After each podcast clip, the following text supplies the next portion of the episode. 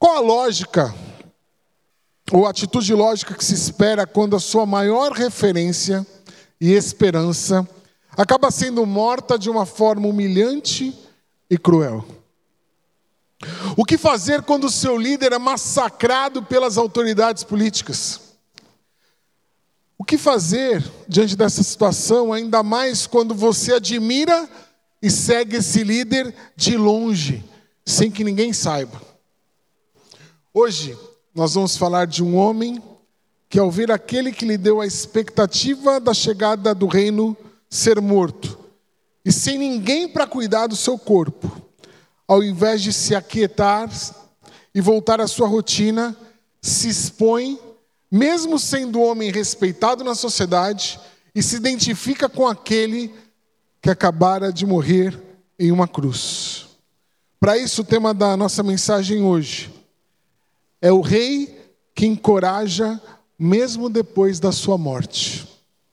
Convido você a abrir a sua Bíblia em Marcos capítulo 15, versículos 42 a 47. Diz assim a palavra do Senhor: Ao cair da tarde, por ser o dia da preparação, isto é, a véspera do sábado, José de Arimateia, ilustre membro do sinédrio, que também esperava o reino de Deus, enchendo-se de coragem, foi a Pilatos e pediu o corpo de Jesus. Pilatos admirou-se de que ele já estivesse morto e, chamando o centurião, perguntou-lhe se de fato ele havia morrido. E depois de informado pelo centurião, cedeu o corpo a José. Este, comprando um pano de linho, tirou, tirou o corpo da cruz, envolvendo-o no pano, e colocou-o no sepulcro aberto na rocha. E rolou uma pedra sobre a entrada do sepulcro. E Maria Madalena e Maria, mãe de José, observavam onde ele havia sido posto. Os romanos deixavam pendurados na cruz os que tivessem morrido ali. Eles deveriam apodrecer e serem estraçalhados pelas aves de rapina. Somente se o líder tivesse graça a um pedido é que o corpo daquela pessoa condenada à morte seria entregue. Em termos de princípios da cultura romana, fazia parte da execução também a perda da honra na morte. No conceito judeu, também o fim da vida ainda não era o fim do castigo. A condenação tinha efeitos para além da morte. Para os judeus, porém, a recusa do caixão, do lençol e do túmulo era algo tão horrível que não faziam isso nem com o pior dos seus inimigos. Joséfo, um escritor judeu do primeiro século, declarou o seguinte: Consideramos nossa obrigação enterrar até os inimigos. Ninguém deve ficar sem ser sepultado além do tempo determinado, depois de sofrida a pena. Esse tempo determinado se referia à prática de pendurar o corpo depois da execução para intimidação pública, mas isso não podia passar do pôr do sol, conforme Deuteronômio capítulo 21. A ideia de colocar o corpo exposto é que as pessoas vendo alguém que foi crucificado, deixado ali à luz, à vista de todos, causasse temor no coração das pessoas, a fim de que elas não cometessem o, o, o mesmo pecado que aquela pessoa que foi morta. Era proibido realizar sepultamentos aos sábados. E aqueles que eram mortos na sexta-feira eram jogados em valas comuns antes que o sol se pôsse. Lembrando que para o judeu o dia seguinte começava às 18 horas. Conhecendo, uma, conhecendo um pouco dessa introdução, ajuda-nos a compreender melhor a narrativa de Marcos a respeito do sepultamento de Jesus. O texto começa no versículo 42, ele falando a respeito do tempo. Que horas que era, que dia que era, e o texto começa dizendo assim: ao cair da tarde, ao cair da tarde, sabendo que Jesus tinha sido morto, ou melhor, tinha morrido, expirado por volta das 15 horas. Provavelmente Marcos está falando aqui que já era perto das 18 horas. O sol já está se pondo e o corpo do Senhor continua pendurado no madeiro. Mas ele acrescenta mais uma informação: é que o dia que está acontecendo tudo isso, muito embora a gente já soubesse pelo texto anterior, ele ressalta que era uma sexta-feira. Mas ele fala assim: olha, é o dia da preparação. O que é o dia da preparação? O dia da preparação era o dia em que o judeu se preparava para o sábado. Lembra que o sábado para o judeu é um dia sagrado, um dia que ele não podia fazer nada. Mas para ele participar desse dia, ele tinha que se preparar, ele não podia chegar de qualquer jeito no sábado e participar dos ritos religiosos e se envolver cerimonialmente com as questões religiosas, se ele não fizesse o que tinha que fazer no dia anterior. Por isso ele tem que explicar é, que é um dia de preparação, até pelo que vai acontecer no decorrer do texto. E aí ele conclui falando assim: era o dia da preparação, a véspera do sábado. Curioso, isso é bem uma curiosidade mesmo. O fato de Marcos dizer que era a véspera do sábado mostra que a carta, o Evangelho de Marcos foi escrito para pessoas que não conheciam a cultura judaica.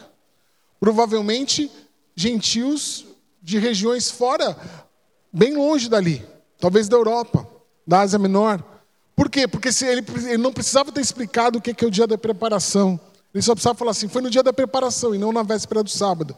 Fecha parênteses, isso é para você entender como a escrita é importante para a gente compreender o resto do texto. Mas depois dessa introdução temporal, falando do tempo, dos que vai acontecer, tudo que ele vai narrar, Marcos introduz um personagem, José de Arimateia. E a narrativa de Marcos, a partir do versículo 43, dá algumas características a respeito desse homem. Primeira característica é que ele era de Arimateia. O nome José de Arimateia não é que nem Acácio dos Santos. Que o sobrenome é, o sobrenome dele não era de Arimateia. Arimateia era a cidade que ele pertencia, provavelmente uma cidade perto de Jerusalém, cerca de 30, 40 quilômetros de Jerusalém. Mas por que, que a Bíblia não é só, isso não é a primeira vez que acontece, por que, que a Bíblia muitas vezes fala desse jeito, coloca o nome da pessoa, mais a procedência, mais o identificador dela? Porque José, naquela época, era que nem hoje. Tem muito. Né? Então, e todo, todo José, aqui nessa, hoje vira o quê? Zé. Lá no prédio que eu moro agora, que, que é onde minha mãe morava, tem dois, três porteiros, assim, mais frequentes. Dois são Zé. E é curioso que às vezes os dois estão juntos no. no como é que chama aquele negócio lá? Na guarita. E aí, assim, Bom dia, seu Zé. Bom dia, seu Zé. É porque tem muito, e Zé é assim mesmo. Só que para identificar lá, um é mais baixinho e o outro mais cabelo branco, apesar de ter menos cabelo. Naquela época, para você identificar os Zés, se colocava o sobrenome. Aliás, Jesus tinha isso, você, já, você se lembra? Como é que Jesus era chamado? Jesus de Nazaré. Por quê? Porque também tinham muito Jesus. Era um nome comum naquela época. Mas o que chama atenção não é o nome de José de Arimateia, mas é a característica seguinte que Marcos retrata. José de Arimateia, ilustre membro do Sinédrio. Há duas interpretações possíveis para a ideia de ilustre. A primeira é que refere-se ao seu comportamento. José de Arimateia era alguém que tinha um bom comportamento dentro do sinédrio. Era alguém que era reconhecidamente um homem íntegro. Outros evangelhos vão falar que ele era bom e justo. Então, quando Marcos está falando que ele era um homem ilustre, certamente estava por trás dessa nomenclatura, desse adjetivo, a ideia de que ele era um homem leal, íntegro, não tinha nada para falar dele. Mesmo as pessoas do sinédrio não tinham o que falar dele. Mas existe uma segunda característica, uma segunda interpretação para a palavra ilustre. Refere-se à sua condição social. José de Arimateia era um homem rico. Mateus fala, chama ele de rico na sua narrativa a respeito do sepultamento de Jesus. E muito possivelmente, ele era reconhecido pelas pessoas por ser um homem de posses, por ser um homem rico. Marcos consegue abranger essas duas características numa palavra só. E talvez a narrativa de, a respeito de José de Arimateia em Marcos é a mais completa em tudo que ele vai dizer. Ele era um homem ilustre, mas era um ilustre membro do Sinédrio. Ele não era um homem comum, não era um homem qualquer, era alguém que fazia parte da liderança legislativa religiosa do povo. Com certeza ele era reconhecido na rua por ser parte do sinédrio também, não só por ser rico, por ser um homem bom, mas porque olha lá, lá vai José de Arimateia, aquele cara lá faz parte do sinédrio. É que nem pessoas da política que você olha na rua e fala assim: puxa, aquele cara lá é o. Aquele cara lá, agora nessa época do ano, muitas pessoas devem olhar para o Fábio e falar assim: ah, eu vi o Fábio lá, secretário de Cultura de São Vicente. Porque aparece toda hora, né? Na época da encenação. José de Arimateia era a mesma coisa. Olha lá, lá vai José de Arimateia, líder religioso. Ele julga as nossas causas. O Sinédrio era responsável por isso. Mas ser membro do Sinédrio indica que ele fazia parte do grupo que horas antes havia condenado o Senhor Jesus à morte. Foi o Sinédrio que, reunido na madrugada de sexta-feira, junto com os sacerdotes, com o sumo sacerdote, determinou que Jesus deveria ser condenado por blasfêmia. Mas o fato dele aparecer nessa narrativa deixa claro, não só aqui, mas especificamente no Evangelho de Mateus, ou melhor, de Lucas, que apesar de ele ser membro do Sinédrio, ele não concordava com aquilo que foi feito com o Senhor Jesus. A narrativa continua falando a respeito de José de Arimateia. Marcos diz, diz o seguinte: ele esperava o reino de Deus. A expressão de que ele esperava o reino de Deus é muito mais do que um fervoroso judeu, judeu que aguardava o Messias. A expressão, junto com todas as outras características que os evangelhos dizem, demonstra alguém que era de fato um discípulo do Senhor. Era alguém que era piedoso, mas não baseado no seu cargo político, na sua posição, mas por causa de um relacionamento verdadeiro com Jeová, com o seu Senhor, com o Deus de Israel. E quando ele tem uma relação com Jesus, em algum momento da vida que a Bíblia não narra, ele percebe que aquele homem é o cumprimento das promessas de Deus de que o Messias viria e de que o reino dele seria instaurado. Ele sabia que o reino havia chegado. Curioso que essa mesma distinção de alguém que aguardava o reino é atribuída a uma outra pessoa, também nos evangelhos. Mas não na morte de Jesus, mas no seu nascimento. Lucas fala sobre Simeão, no capítulo 2, versículo 25. E ele diz o seguinte: Havia em Jerusalém um homem chamado Simeão.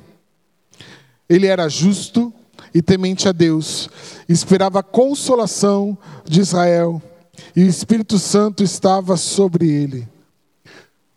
Se Simeão contemplou a chegada do reino ao ver o menino que acabara de nascer, José entendeu que a sua expectativa estava concretizada quando se deparou com o Mestre, o Filho de Deus. Mas o que mais chama atenção em José não são as suas características, mas a sua atitude. E depois de falar quem era aquele homem, de apresentar esse personagem, Marcos continua dizendo o seguinte: Então, enchendo-se de coragem, foi a Pilatos e pediu o corpo de Jesus. O ato de pedir o corpo de alguém que, estava, que havia sido executado, como a gente viu no começo, era uma atitude coerente. Porque afinal, para o judeu, ninguém podia ficar morto, pendurado, sem um digno sepultamento depois das 18 horas. O sol não podia se pôr antes de que essa pessoa fosse sepultada. Então, se isso é algo normal, por que, que Marcos enfatiza a ideia de que aquele homem, José de Arimateia, teve que se encher de coragem para fazer tal atitude? Eu queria propor pelo menos duas possibilidades, ou duas é, razões para que isso acontecesse. A primeira razão é que, ao chegar a Pilatos e pedir o corpo de Jesus, ele estava se associando diretamente com aquele que acabava de morrer. O ato de alguém pedir o corpo do morto, normalmente aquela pessoa era ou da família ou um amigo muito próximo. Com isso, com essa atitude de chegar em Pilatos e falar assim: Olha, Pilatos, eu quero o corpo de Jesus, esse que acabou de morrer na cruz. Ele está dizendo para Pilatos: Eu quero o corpo dele, porque eu me identifico profundamente com ele. Ele é muito importante para mim. Fazer o que ele fez não era papel dele, mas era papel dos discípulos de Jesus daqueles doze que estavam com Jesus constantemente, e que não haveria nenhum problema para que o corpo de Jesus fosse entregue a um deles. Seria normal, a expectativa normal, se Pedro ou João, que participou da, da crucificação, chegasse para Pilatos: Pilatos, olha, já mataram Jesus, ok, agora eu quero o corpo do meu mestre para eu poder enterrá-lo. Mas não, essa atitude provém de alguém que ninguém espera de alguém que ninguém sabe, na verdade, que é discípulo de Jesus, ao invés de um discípulo de três anos e meio, seguindo o Mestre, ir lá e buscar o corpo dele. Um discípulo que até então seguia nas sombras, vai e se expõe a Pilatos e clama pelo corpo de Jesus. Mas além da coragem para se expor perante Pilatos, a exposição dele ali geraria exposição também no ambiente onde ele ficava, onde ele trabalhava, o sinédrio. O sinédrio passou a saber que aquele lá que estava ali com eles era de fato um discípulo de Jesus, um discípulo da, da, de alguém que eles haviam acabado de condenar. E agora você pode imaginar o quanto provavelmente trouxe de problemas para José de Arimateia. O quanto talvez ele foi ridicularizado pelos seus companheiros de sinédrio. Talvez mesmo ameaçado por eles. Aqueles que eram opositores ao seu mestre desde o seu início de ministério. Agora, muito provavelmente, seriam opositores a ele também. Contudo, a coragem de José de Arimateia deu coragem a um outro membro do Sinédrio. Esse nós sabíamos que de alguma forma já seguia Jesus. Porque ele havia procurado Jesus na escuridão da noite, na sombra, e dito para ele: Senhor, o Senhor tem que vir da parte de Deus, porque nada do que o Senhor faz, ninguém pode fazer, tudo que o Senhor faz, ninguém pode fazer se não for da parte de Deus. Nicodemos narra o apóstolo João no seu evangelho, é alguém que está junto de José de Arimateia, quando vai sepultar Jesus. A coragem de José de enfrentar Pilatos, muito provavelmente deu coragem a outro membro do Sinédrio de falar assim: eu também me identifico com Cristo.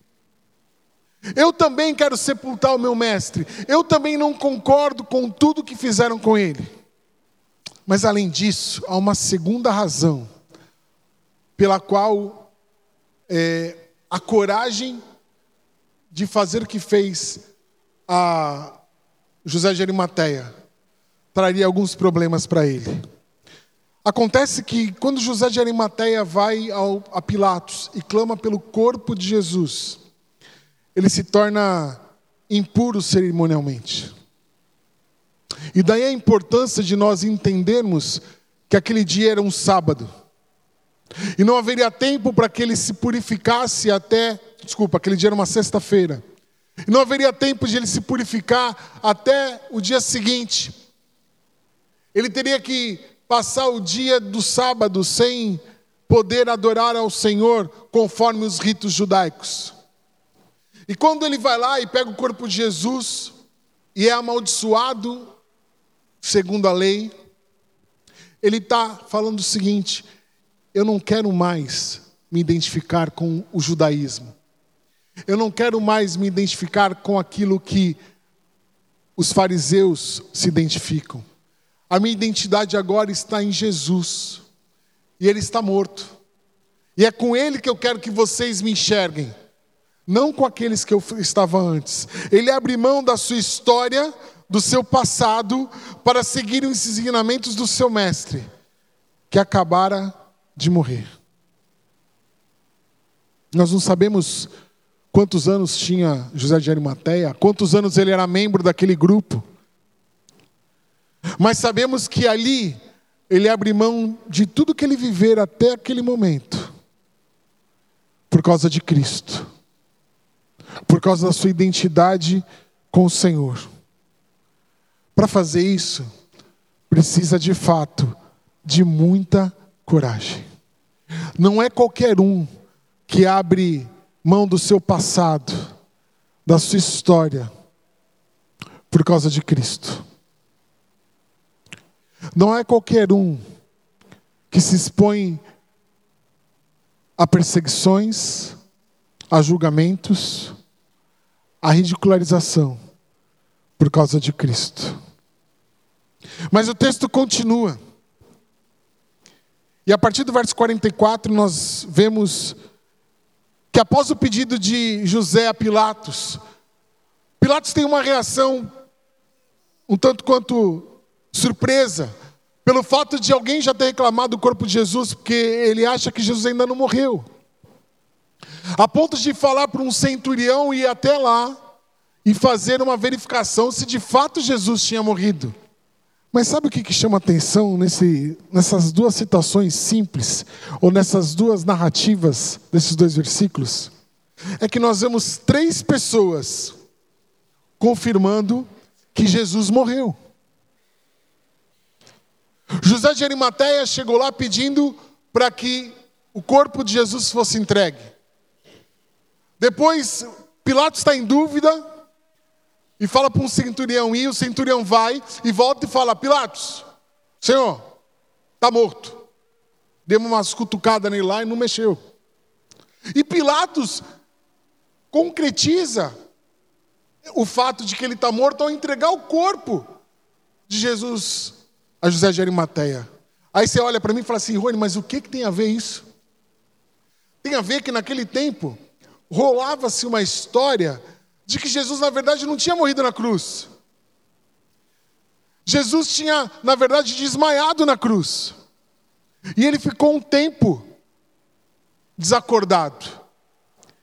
E por causa das essências, das especiarias, do ambiente puro do, sepulcro que ele ficou enterrado, afinal um sepulcro novo, sem ninguém ter usado, ele retomou a vida.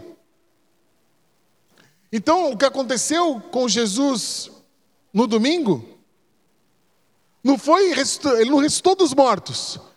Ele teve um processo de ressuscitação. Né? Que nem as pessoas que morrem temporariamente, a pessoa vai lá, dá, um, dá uns. Como é, como é aquele negócio lá? Isso aí, desfibrilador. Dá um choque no cara lá, o cara. Não foi isso que aconteceu com Jesus, querido. Jesus morreu. E ele tinha que morrer. Porque a morte dele é o que pagou a sua dívida, a sua condenação. Se Jesus não morreu, não faz sentido eu e você estarmos aqui. E quando a Bíblia fala que três pessoas comprovaram a morte do Senhor, isso nos dá ainda mais ânimo de saber que, de fato, o nosso rei morreu no nosso lugar, para que pudéssemos ter vida através da sua morte. A nossa dívida foi paga na morte de Jesus. Não há mais condenação para mim e para você, porque Jesus morreu de fato. Sem morte, não haveria perdão de pecados. Sem morte, não haveria reconciliação com o Pai. Sem morte, não haveria filiação, e eu e você não poderíamos ser chamados filhos de Deus. Jesus morreu, mas ainda não acabou. Glória a Deus. E daí chegamos no versículo 46. Versículo 46 traz de volta a cena José de Arimateia. E ele começa a fazer os procedimentos para o sepultamento de Jesus. O normal, segundo a tradição, os ritos de sepultamento judaicos, é que o corpo fosse envolvido todo em especiarias, né, antes de ser enrolado num pano e sepultado. Acontece que já estava quase na hora.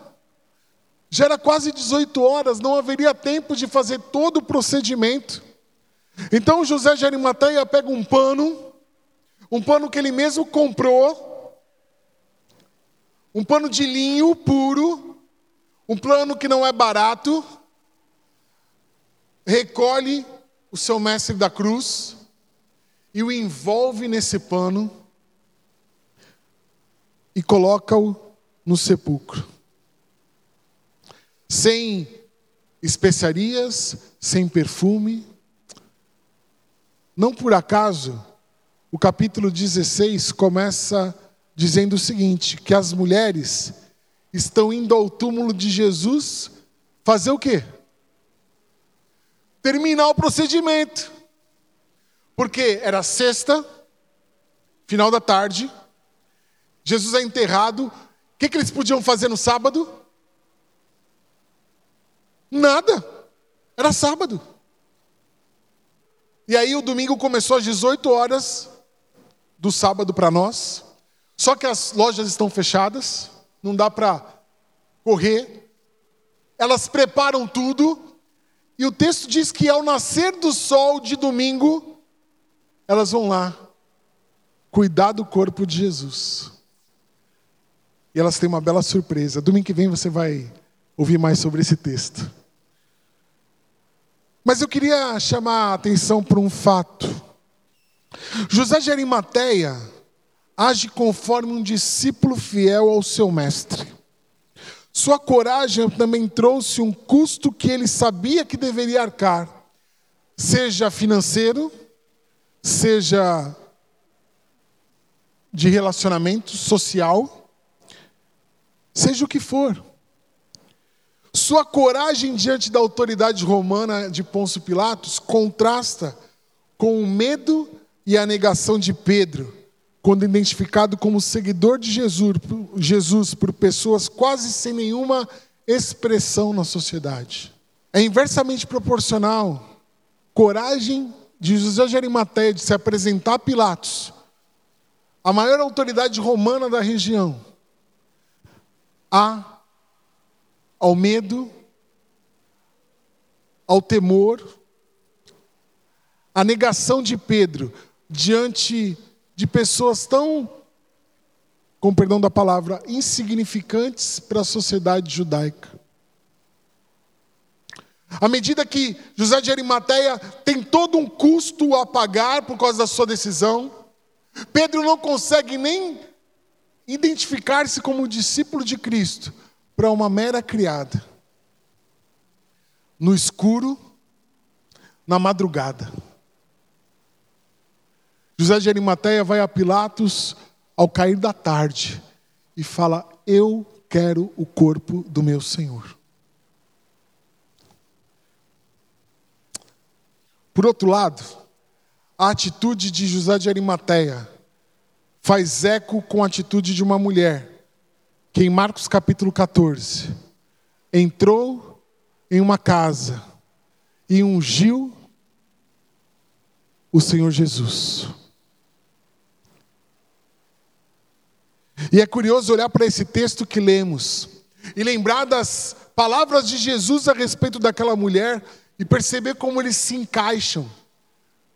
Dois discípulos desconhecidos até então se expõem em meio à sociedade, a fim de preparar o corpo de Jesus para o seu sepultamento. Porque em Marcos capítulo 14, versículo 8, Jesus fala que a atitude dela de ungí-lo, de quebrar aquele vaso de perfume na cabeça do Senhor e deixar derramar sobre o corpo dele, é uma unção antecipada do corpo do Senhor para o sepultamento. O Senhor Jesus já tinha sido ungido para a sua morte por uma discípula, uma discípula verdadeira, uma discípula corajosa que se expôs, expôs, expôs em meio à sociedade em que ela vivia, pagando o preço. José de Arimateia nada mais faz do que completar o trabalho daquela mulher e o envolve o, o corpo de Cristo naquele tecido de linho e coloca no sepulcro. Sepulcro esse, que segundo o Evangelho de Mateus, era seu, era de sua propriedade e colocou uma pedra para guardar o lugar. No domingo, as mulheres não precisaram ungir o Senhor. O Senhor não estava mais no túmulo, ele havia ressuscitado. Versículo 47 fala que as mesmas mulheres que estavam na crucificação de Jesus, são as mesmas mulheres que estão no seu sepultamento e acompanharam todo o processo. E seriam as mesmas mulheres que iriam até o túmulo no domingo. E que teriam uma grande surpresa. A sexta-feira terminou triste para todos. O Senhor estava morto. Mas mal sabiam o que lhes reservava a manhã de domingo. Mas pensando no texto que nós estudamos nessa noite, eu queria pensar algumas reflexões para mim e para você. Algumas questões práticas. Que eu e você podemos olhar em José de Arimateia e podemos trazer para a nossa vida. A primeira questão é: será que temos sido seguidores de Cristo de longe, a ponto de ninguém saber disso? Somos agentes secretos do reino de Deus? Como as pessoas que te conhecem te identificam? Como as pessoas que nos conhecem nos identificam? Lá vai o Segundo, se identificar com Cristo pode nos trazer perdas em todas as áreas, seja ela pessoal, você talvez perca a sua família por se identificar com Cristo. Essa é a realidade de muitos muçulmanos que têm se convertido ao Senhor. Eles são totalmente retirados da convivência familiar. Eles não são nem mais reconhecidos como filhos pelos seus pais, por causa de Cristo. Talvez traga perdas profissionais. Talvez perdas, inclusive financeiras. Será que estamos dispostos a pagar esse preço? Será que temos coragem, de fato, de assumir o custo que seguir a Jesus tem?